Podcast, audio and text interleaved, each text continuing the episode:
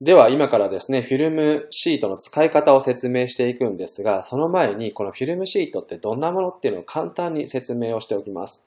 で、まずですね、まあ現代の鉄人、ピーター・ドラッカーって人がいてですね、この人がですね、名だたる経営者に、まあまずこれやりなさいと教えてきたことをぎゅっと凝縮したようなものでもあります。で、ピーター・ドラッカーって誰っていうとですね、まあ経営者ならもう誰でも知っているような人です。もう本当にすごい有名な人で、まあもう亡くなってますけども、まあ現代社会の鉄人とか言われたりしてます。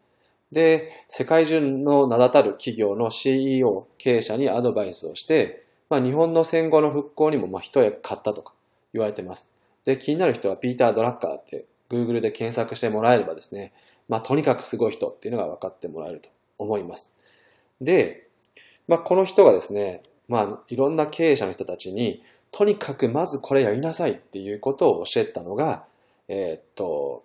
このフィードバック分析ということです。で、ピーター・ドラッカー自身はですね、私自身と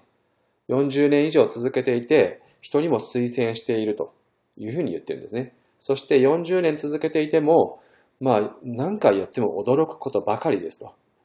で、これは本当に自分を成長させていって、あの、なんだろう、自己開発っていうんですかね。自分の能力を上げていく、そういったものに非常に役に立つっていうのが、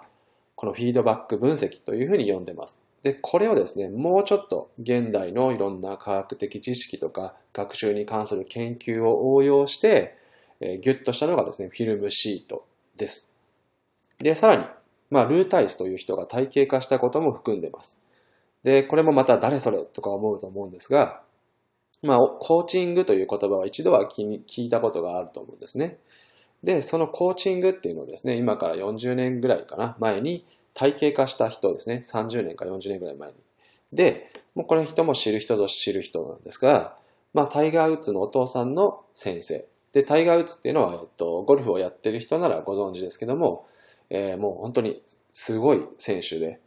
えー、もうすごい強くて、あらゆるタイトルを総なめにしたりとかして、で、ピンチの時にすごいその力を発揮するような人ですね。で、この人のお父さんの先生だったりとか、あとはですね、えー、っと、まあ、金メダル一人で何個も取ったっていうので、その史上最高の水泳選手とか言われてる、まあ、マイケル・フェデルスという人がいて、この人のコーチの先生でもあるという人です。で、なんか政府要人などを指導したとか、で、このルータイスっていう型を中心として、まあ、そこから派生してきているコーチングっていう体系もですね、含むのが、このフィルムシートになります。で、さらにですね、このフィルムシートをずっと続けていくと、まあ、キャロル・ドゥエックさんっていう人がいるんですが、この人もですね、えー、成功心理学っていうものを、まあ、提唱していて、大学で研究されてたんですけども、まあ、やればできるの研究ということで考え方がすごい大事ですよと。で、このグロースマインド、ね、グロースマインドセットとかいうふうにこの方は呼んでますけども、まあ日本語ではしなやかなマインドセット、心構え。どんどん成長志向な、こうどんどんどんどん自分を変えて成長していくような物事の捉え方、考え方を持っている人がその成功しますよということをまあいろいろ研究してデータを集めてということを知ったこのキャロル・ドゥエックさんっていう人がいるんですが、この人が提唱しているようなこうマインド、心構えを持つということにも、このフィルムシートを書き続けるとなります。で、これ、ずっと今外国の話ばっかりしましたけども、実はですね、まあ世界ナンバーワン企業ですね、トヨタが広めた改善文化っていうのがあります。まあ製造業では改善とかいうふうにそのまま英語でも言われていますが、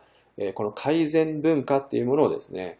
あなたの組織やチームに持ち込むということもできます。で、自分自身に対して改善と呼ばれる、こう、まあ常にですね、えー、自分のいろんな部分を修正して、えー、より良くしていくということが当たり前、習慣にしてしまうということをですね、実現するということです。で、それがフィルムシートというものです。で、あとですね、トップの知識労働者としてですね、まあ世界トッププログラマーたちっていうのが、仕事の仕方っていうのはすごい開発してるんですね。何度も何度も改良して。で、彼らはですね、まあ、えー、月になんか何百万円も人によっては報酬をもらって、そのいろんなすごい有名なサービス、Facebook とかそういったところの大事な部分をプログラム作ったりとかする人たちがいるわけですが、まあこういう人たちがですね、Lean とか Agile とか KPT、看板とかいろんな仕事術を作ってるんですね。で、そこでやられている仕事術の根幹にある考え方っていうのも体現してます。だからこれをね、えっ、と、導入してもらえば仕事に。知識労働者としてはもう非常に能力を伸ばす機会になるというふうに思います。で、その他ですね、まあ、ま、ちゃんとあの、全部まとめてなかったりとか、そのコレクションっていうんですかね、集めて整理してないんですけども、ピアノの先生とかサッカーのコーチとか、大学の授業とか、若い起業家チームとか、カウンセリングとか、いろんなところで使ってもらって、非常に効果があるということを言ってもらってます。で、しかもですね、それが非常に簡単、シンプルに使えるというものです。ではですね、ここから、えー、使い方を細かく簡単に説明をしていきます。